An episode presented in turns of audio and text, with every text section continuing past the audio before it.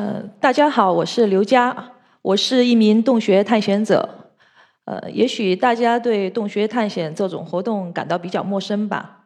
其实，世界上第一个进行洞穴探险的人是徐霞客，他是世界上第一个对石灰岩地貌进行科学考察的先驱。我的探洞老师让波塔西，他的电脑桌面上就是徐霞客的肖像。他是法国人，但是他很崇拜徐霞客。中国现代探洞运动的发展只有三十多年的时间，比欧美国家晚了一百多年。我在二零一九年在奥地利探洞，当地一个二十出头的小伙子告诉我，他探洞已经有二十多年了。当时我就很惊讶。他说，在他两岁的时候，他的父母就把他装进探洞包里面带到洞里面去了。他自己也不知道自己是第几代探洞者。一九八四年的时候。贵州省地理学会建立了我国第一个洞穴组织——洞穴专业委员会。到了一九八八年，在那个中国嗯研究所的牵头下，和英国的皇家地理地质学会主席安迪·伊文斯先生就组织了第一次中外联合探洞。当时，英国探洞者把先进的探洞技术带到了中国。一直到了一九九九年，中国第一支民间探洞队。广西红树林洞穴探险队成立，但是由于种种原因，这支队伍在十年前就已经不复存在了。到了二零零一年，中国第二支民间探洞队——重庆洞穴探险队成立，也就是现在我所在的组织。呃，我们一直发展到现在。洞穴是什么呢？洞穴就是人可以进入的自然形成的地下空间。洞穴其实也是人类最原始的庇护所。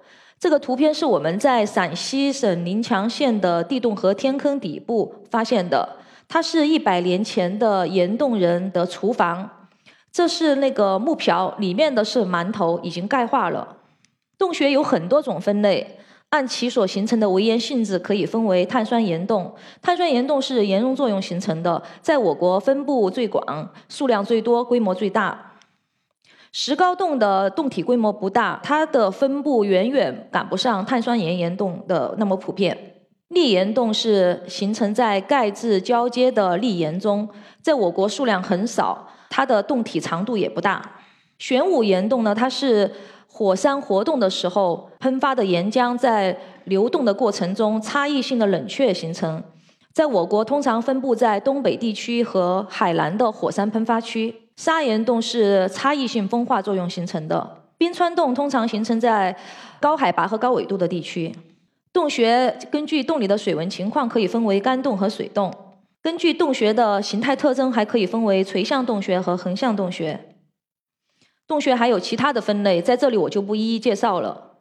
在你的眼里，我们探洞可能是这样的，其实我们探洞很多时候是这个样子。这是我的英国的探洞朋友 Phil。他是世界最优秀的探洞者之一。这个洞穴在重庆的武隆，它的名字叫二幺七号洞，这是他们的代号。菲欧他把这个洞里面的一个洞道叫做终极之路，这个洞也是我探过的最难的洞。探洞也有很多的危险性，其中迷路是洞穴探险者最容易遇到的问题。当你在雨季或者是天气突变的时候去探水洞，有可能会遇到水位上升，导致你不能出洞，或者是暴雨或水流会切断你的呃洞穴出洞穴出路，会很很多的危险。落石伤害是探洞事故的统计中发生最多的。在洞口附近还会有一些有毒生物，比如有毒的昆虫或者蛇什么的。如果你在洞里面随意的饮用洞穴里面的水，可能会有水中毒。同时，由于洞里面有大量的矿物质，喝多了会引起体内长结石。洞里面也很潮湿，一身霉菌，受受伤的时候，那个伤口容易被霉菌感染。那么，探洞这么危险，为什么还要去呢？其实，危险恰恰是探洞的吸引力之一。当你解决了眼前的危险状况，顺利脱困的时候，那种成就感是无与伦比的。但是不是所有人都是这样的结果？有些人是真的被危险吓倒了，从此再也不探洞。这是法国的探险家，作为世界上第一批职业探洞者的卡斯特里特对洞穴探险的描述。他不仅提到了肉体的艰辛是洞穴探险不可分割的一部分，同时也提到了洞穴探险所面临的潜在危险。我随时都在准备着投身于这个充满诱惑和男性化的游戏中去，想象着那置身于冰冷岩石中的一幕幕。这种种，多少人能够消受得了呢？又有多少人真的能够从这种充满险阻与摧残，可能还是没有任何用处且使人站立的活动中得到振奋呢？其实，对于探洞者来说，这是我们最熟悉不过过的日常了。其实，探洞到现在，嗯，刚开始的时候。洞穴探险所具有的危险性让我感到兴奋，这也是促使我进入洞穴探险的唯一原因。当我掌握了各种探险技能之后，探险本身已经对我不再具有吸引力了。我开始把洞穴探险转移到了相关的、呃更加专业的领域。当然，不是所有人都能够完成这样的转换。有的人他会一直停留在探险本身，也有的人他会在探险这个阶段就转身离去。而我一直到现在探洞十七年，在这十七年里面，我和我的队友探险足迹踏遍了中国的各个地区，也远征到了东南亚和欧洲等地。在这里，我呃是想和大家分享一下那个我探洞的一些故事。我们进行洞穴探险，很多的洞穴线索通常都是由洞穴所在地的当地村民提供的。他们发现有值得探索的洞穴的时候，就会告诉我们探险队。二零一四年的时候，我们对位于重庆丰都的施家堑天坑进行了探索。这是施家堑天坑的一个总的面貌图。施家堑天坑的地理位置是在重庆丰都县都督乡，它发育于三叠系下统的嘉陵江灰岩。这是施家堑天坑的一个地理位置图。施家堑的天坑系统，它是由几个洞穴共同组成的一个长达数十公里的一个洞穴系统。到现在还没有探测完毕，已经探了大概有十二公里了。那天坑是怎么形成的？天坑是指喀斯特地貌发育到后期的时候，随着流水在地下岩层的不断溶蚀，地下洞穴的空间越来越大，最终不能承受上方的岩石重量而发生坍塌，在地表保留部分形态而形成的天坑。施家堑天坑，它有里面有两个洞穴，一个是位于天坑半崖的玉龙洞，还有一个是天坑底部的月亮洞。我们先对玉龙洞进行的探测，这是进入玉龙洞的洞口。进入这个洞口必须要爬上一个十米高的一个木梯，这个木梯已经有五十年的历史，至少五十年，所以我们每次爬的时候都非常紧张，因为怕腐朽。我们在玉龙洞里看到了很漂亮的石钟乳，这种白色的石钟乳是新生的，黄色的石钟乳是里面含有一些矿物质。石笋其实是呃洞穴沉积物当中比较常见的，但是像在玉龙洞这种体量的石笋是比较罕见的。当石钟乳和石笋长合在一起，天长日久的长合在一起，就形成了石柱。这种像旗子一样的沉积物，它叫石旗。和前面的石钟乳、石笋不同的是，那个前者是滴水沉积，它是流水沉积。在玉龙洞里面，最具有特色的洞穴沉积物是有大量的石膏类沉积物。这种石膏花，它其实是一种硫酸钙沉积。当我第一次在玉龙洞看见石生毛发的时候，我以为它是霉菌，其实它是一种絮状石膏沉积。犬牙金花在洞里是比较罕见的，它在水池中的生长状态是最漂亮的。卷曲石这种沉积物，它不受重力的影响，可以沿着任意方向形成。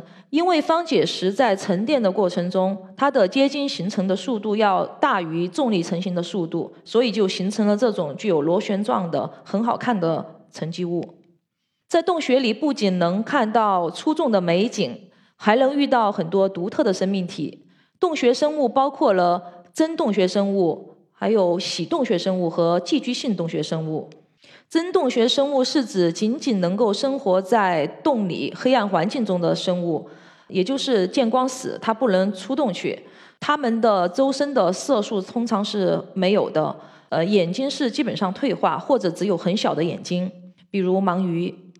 喜洞穴生物是在洞穴里面完成了它的生命循环，但是也可以在洞外的黑暗潮湿的环境生存，比如蚯蚓和部分蝾螈。寄居性洞穴生物是可以暂时居住在洞穴里面的生物，比如蝙蝠，偶尔也可以看到一些老鼠和蛇。在洞穴里不仅可以看到很漂亮的沉积物，还有很奇特的生物，也有很多意想不到的发现。这是我们在玉龙洞里面的一个常年流水的树洞底部发现的人的骨头，在人骨旁边有一些铁链和铁锁，我们就对此很奇怪。出动向当地的老乡了解情况后推测，它很有可能是当地流传的一个叫罗老五的神兵的遗骸。当地的老百姓描述，那个神兵是一个土匪组织。其中一个叫罗老五的神兵被抓获后，就关进了这个玉龙洞里面，戴着脚镣手铐，每天有人给他送饭。但是有一天，罗老五就不见了，而且从此以后，大家再也没看见过他，也没有找到他的尸首。所以我们后来推测，罗老五他在伸手不见五指的洞穴中逃跑的时候，他企图通过流水的声音找到洞穴出口。但是这个流水指向的是一个三十米深的树洞，罗老五就掉了进去。当时他不是死亡，他就是肯定身受重伤。其实罗老五掉进去的这个树洞是真的连通了天坑底部的那个月亮洞。如果他没有受伤或者没有死亡，他是可以走到天坑底部然后走出去的。我们对玉龙洞的探测，顺手就就解决了一个世纪谜题，这也算一种额外的收获吧。这是二零一八年，我们受桂林政府相关部门的邀请，去桂林的灌阳县曾子岩的一个树洞里面挖掘红军烈士遗骸。因为当时，嗯，当地传说在一九三四年惨烈的湘江战役结束以后，红军的最后一支部队从灌阳县离开的时候，遭到了当地国民政府、国民党部队和地主民团的围追堵截。抓到了三十多位红军战士，全部活生生的扔进了这个树洞里面。重庆洞穴探险队受邀来到这里的首要任务和目的，就是确认这个树洞里面到底有没有红军遗骸。这是我们在进洞前烧香祭奠英灵，在烧香的时候，就是心里面真的很感慨，有一种庄严而沉重的使命感就涌上心头了。当我和队友第一次沿着绳索下降的时候，脑子里面盘旋的全是那种洞底白骨成堆的情景。但是当我们到达洞底的时候，发现洞底只有成堆的树枝，还有乱石、泥土，还有成群的蟾蜍，还有拇指、小指头这样大的蚯蚓，其他什么都没有。其实这种情况我们也是早有预料的，因为毕竟这件惨案经过了八十余年。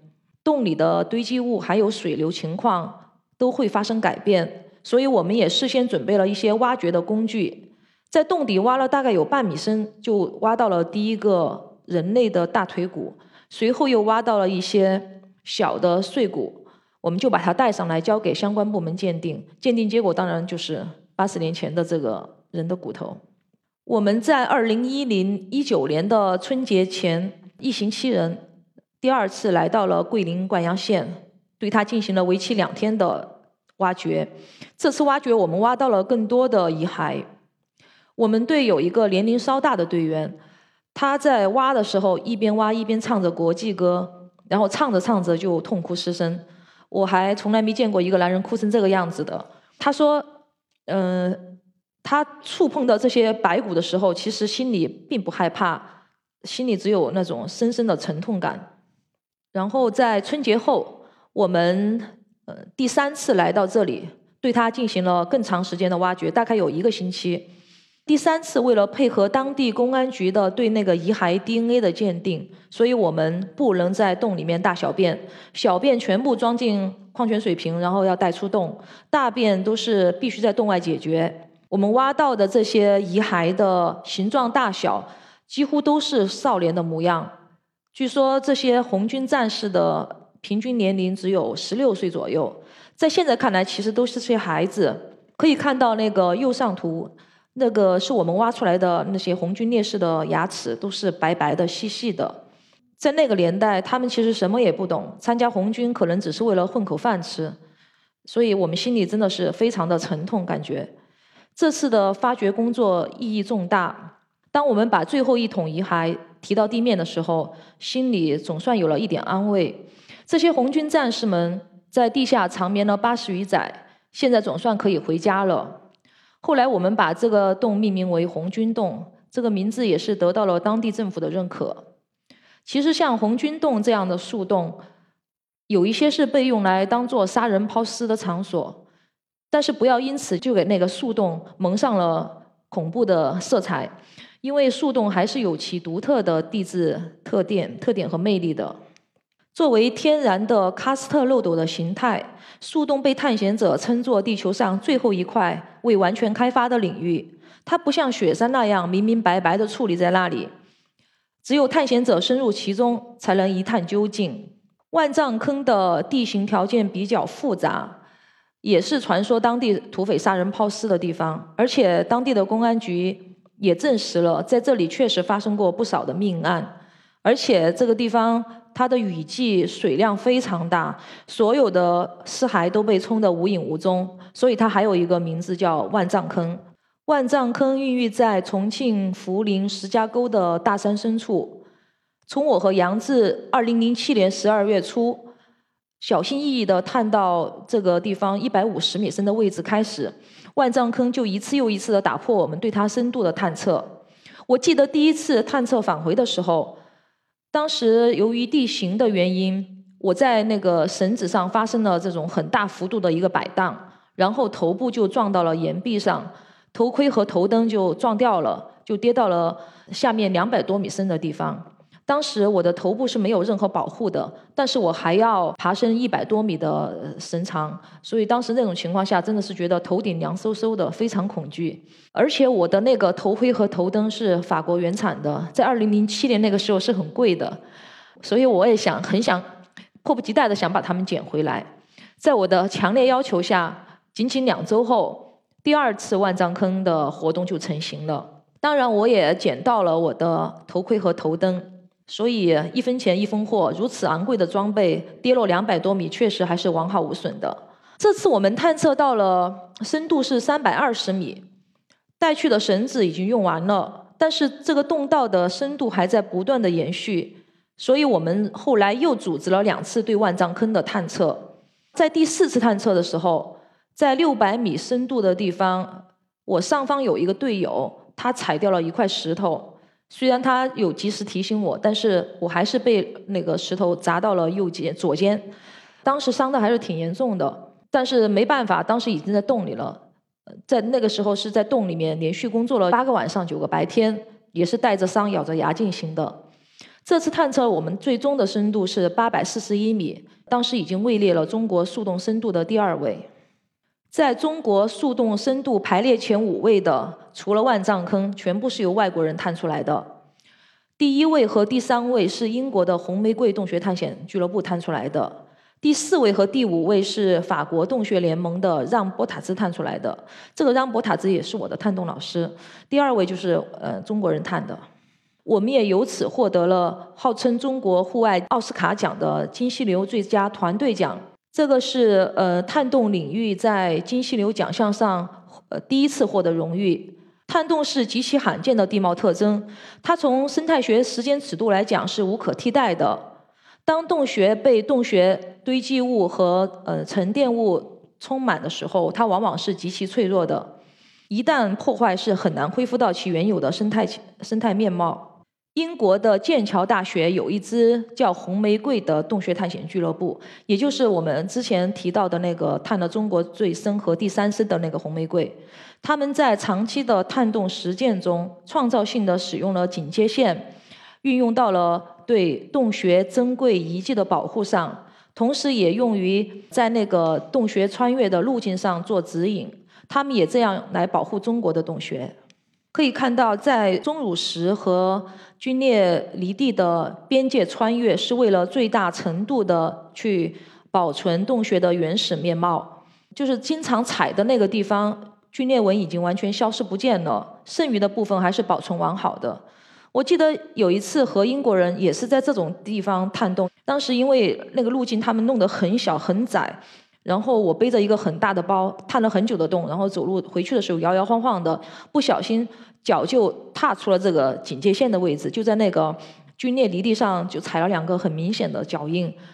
当时那个英国人就在那里巴拉巴拉说了好久。可能大家觉得这个龟裂纹好像在我们看来不是什么沉积物，但是而且也不是什么景观，但是这对于他们外国人来说，他们觉得这是洞穴的原始面貌的一部分，所以他们非常重视这种可以移除的呃标识。它主要是为了以后长期探洞。做的一个路径指示，因为有时候一个洞很大的话，我们一天探不完，有可能会对这个洞探一年两年，所以它这个标识会呃暂时留在洞里面，探彻底探完以后会把这个标识带走，然后他就是为了给那些路径做一个指引，让大家不要踩到其他地方去，把所有垃圾带出洞这种基本的原则性问题我就不多说了。英国探洞者他会要求把大便也带出洞。他们很高兴的向我推荐了妙洁牌的那个密封袋，他们觉得这个牌子的很好用，他们就在家乐福超市找到的，然后告诉我这个很好用，用两层套在一起装大便。然后呢，他们要求小便是可以在洞穴里的地下暗河的旁边解决。如果当时没有地下河，那么也要用塑料瓶把小便装好，然后等到了有地下河的地方再把它倒掉。日本探洞者要求更严格一点。我们在日本探洞的时候，他会要求我们把小便也带出去。我们探了很多的洞穴，也看到了洞穴里非常多的环境污染情况。这是广西河池的收水洞，这个暗河的末端堆积了非常多的垃圾，人甚至可以站立于漂浮在水面的垃圾之上。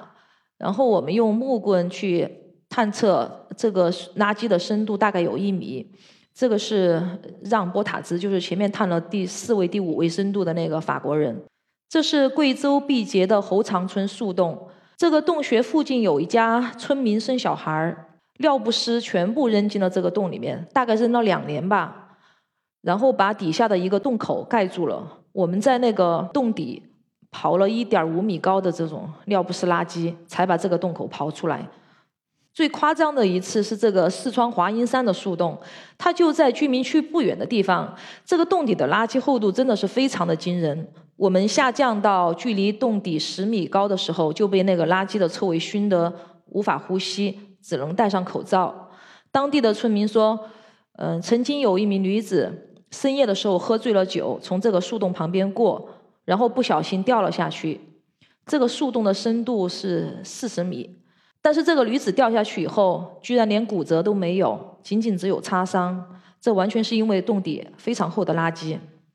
现在对洞穴的最大、最直接的破坏，就是对洞内多姿多彩的钟乳石的采集和买卖。洞穴环境是一个较为封闭、脆弱的自然环境，容易被破坏，而且难以恢复。以钟乳石的生长为例。呃，岩溶研究所曾经对桂林地区的溶洞的石笋样本进行了同位素连带测定，测定的结果是，它们生长平均速度每一万年才长了呃数几，就是几公分左右。所以，如果说呃破坏的话，不知道要多少个万年才能恢复原貌。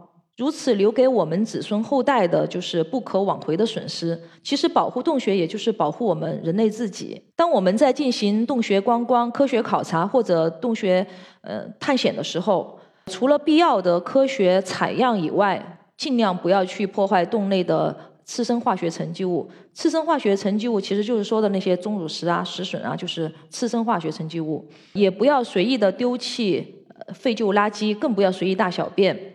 真正的做到，除了脚印，什么也别留下，什么也别带走。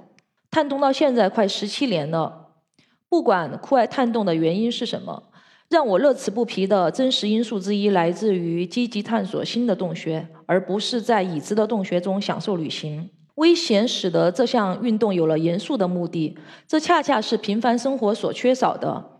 这样的探险也让人的内心成长，突破自己的极限。到达那些本来也到不了的地方，然后再回到生活中来，你会感到生活变得更有意义。谢谢大家。